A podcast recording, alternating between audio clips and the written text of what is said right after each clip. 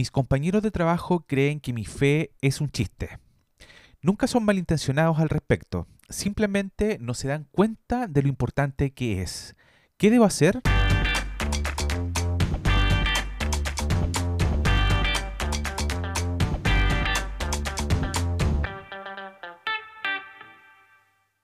¿Qué tal amigos? Sean todos y todas bienvenidos a un nuevo episodio de este podcast que se llama Hola Rodrigo. Yo soy Rodrigo Rojas desde Santiago de Chile y hoy les traigo un tema que les va a ayudar, así como me ha ayudado a mí, eh, con respecto a lo que es la fe, lo que es la fe defendiéndola en nuestros compañeros de trabajo. ¿Ya?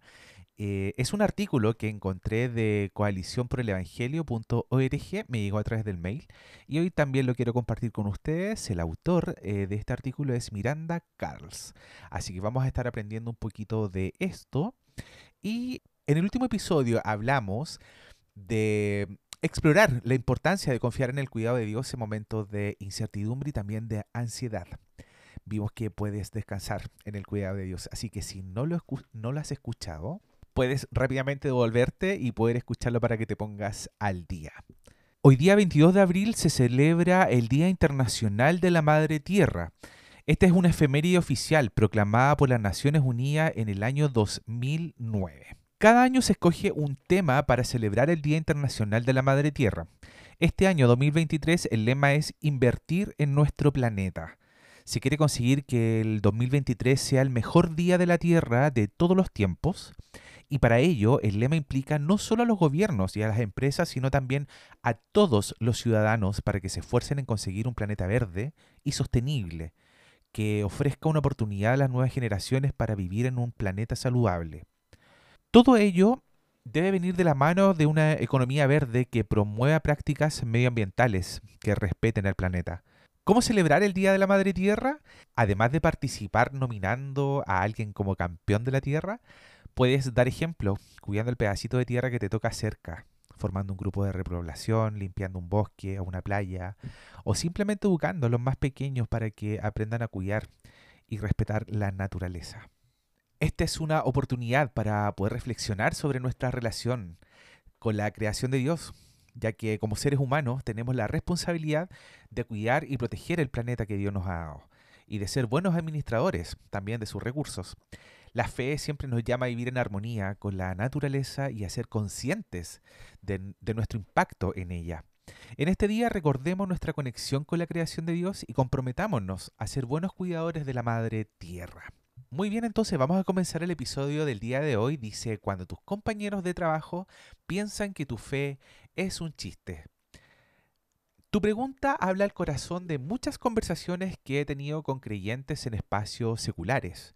Todos somos conscientes de que nuestros compañeros de trabajo no cristianos a menudo no entienden nuestras creencias. Pero eso no es todo. Nuestros cerebros pueden tomar una idea y amontonar toda una serie de suposiciones. El resto del equipo debe pensar que soy tonto por creer lo que creo. No tenemos nada en común. Probablemente le incomoda tener que trabajar conmigo. Apuesto que piensa que soy un santurrón, un engreído que golpea con su Biblia. Sabe que mi fe no apoya su estilo de vida y probablemente piensa que lo odio. Los saltos mentales pueden ir mucho más allá de estos ejemplos, dependiendo de la situación. Cuando mis clientes o amigos me dicen que sus compañeros de trabajo piensan que su fe es un chiste, suelo responderles, ¿ah, sí? ¿Cómo lo sabes? Sí, lo sé. Es una respuesta realmente molesta para alguien que pide conmiseración. Te aseguro que respondo con mucho cariño, y con la mejor de las intenciones, porque es importante que aclaremos los hechos y nos aseguremos de que no estamos haciendo suposiciones sobre lo que los demás pueden sentir por nosotros o por nuestra fe. Los compañeros de trabajos escépticos podrían simplemente estar poco expuestos al cristianismo auténtico, lo que les hace responder como la mayoría de nosotros responderíamos a lo desconocido. O pueden haber tenido experiencias negativas con cristianos en el pasado y se preguntan si tú eres diferente.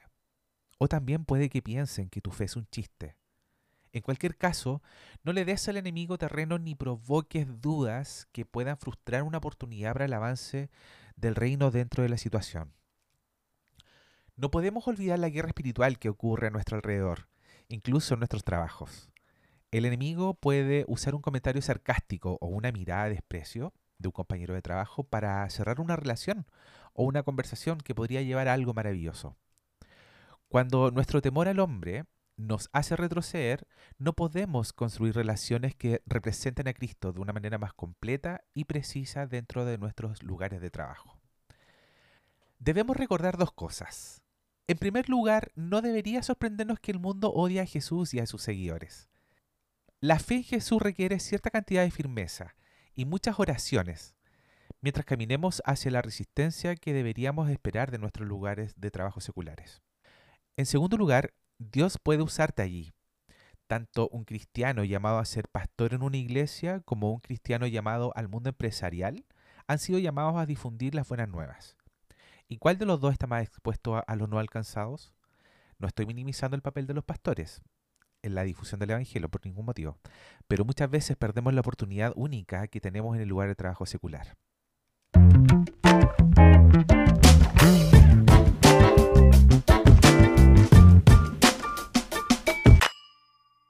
El autor de este artículo comparte ahora cuatro pasos que puedes dar para mejorar tu experiencia en el trabajo y representar a Cristo más plenamente.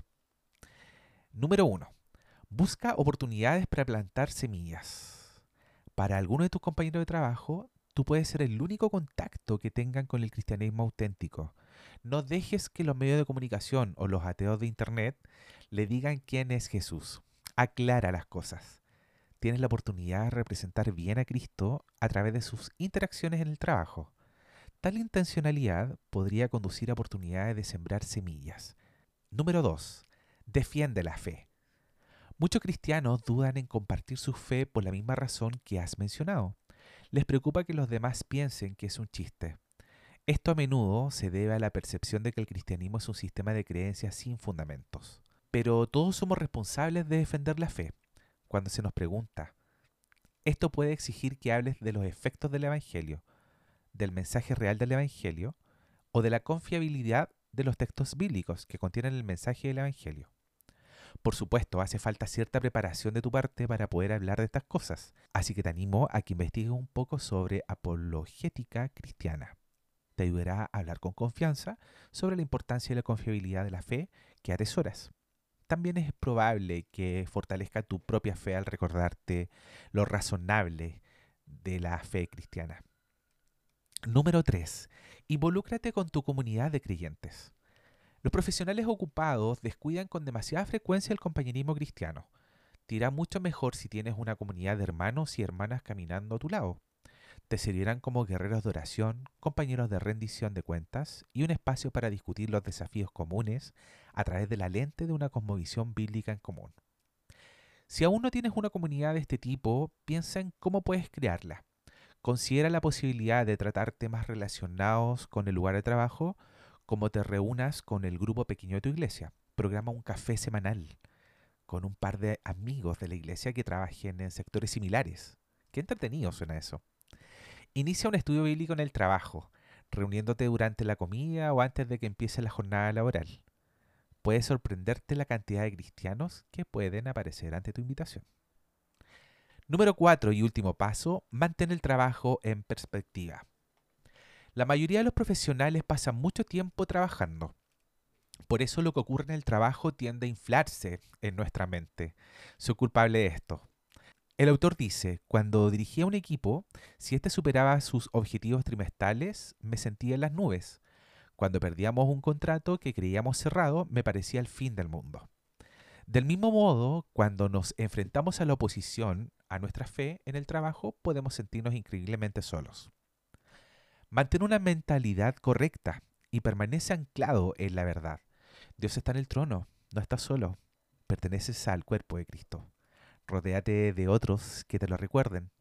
Permanece anclado en Jesús y no descuides la oración y el tiempo en la palabra. Estas disciplinas espirituales evitarán que pierdas de vista el panorama general. Has mencionado que tus compañeros de trabajo no son malintencionados, así que espero que estas palabras te hayan llegado donde estás. Si la situación se agrava o empieza a ser más hostil, recuerda tus opciones. Considera la posibilidad de hablar con un contacto de recursos humanos si hay discriminación religiosa en tu lugar de trabajo. Pide sabiduría también a Dios y busca el consejo de un pastor o mentor de confianza si la situación está interfiriendo en tu salud y bienes espirituales.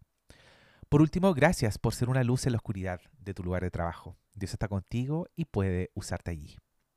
Este artículo fue escrito por Miranda Carls, que es autora y facilitadora y coach ejecutiva.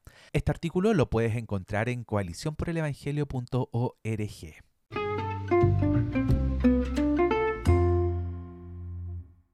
Muy bien, hemos llegado hasta el final de este episodio de este día viernes. Gracias por escuchar este capítulo y por ser parte de esta comunidad. Recuerda que puedes suscribirte y seguirme en todas las plataformas de podcast para no perderte ningún episodio. Si te gustó este contenido, compártelo con tus amigos y familiares para que puedan disfrutarlo también. Y antes de terminar el episodio, quiero recordarte que tu opinión es muy importante para mí. Por eso los invito a responder la encuesta que encontrarán en la descripción de este episodio en la aplicación de Spotify. Y o también si, desean enviarme sus comentarios o sugerencias, pueden escribirme a contacto. ¿Ya? Gracias por su apoyo y nos estamos encontrando en el próximo episodio. Chao, chao.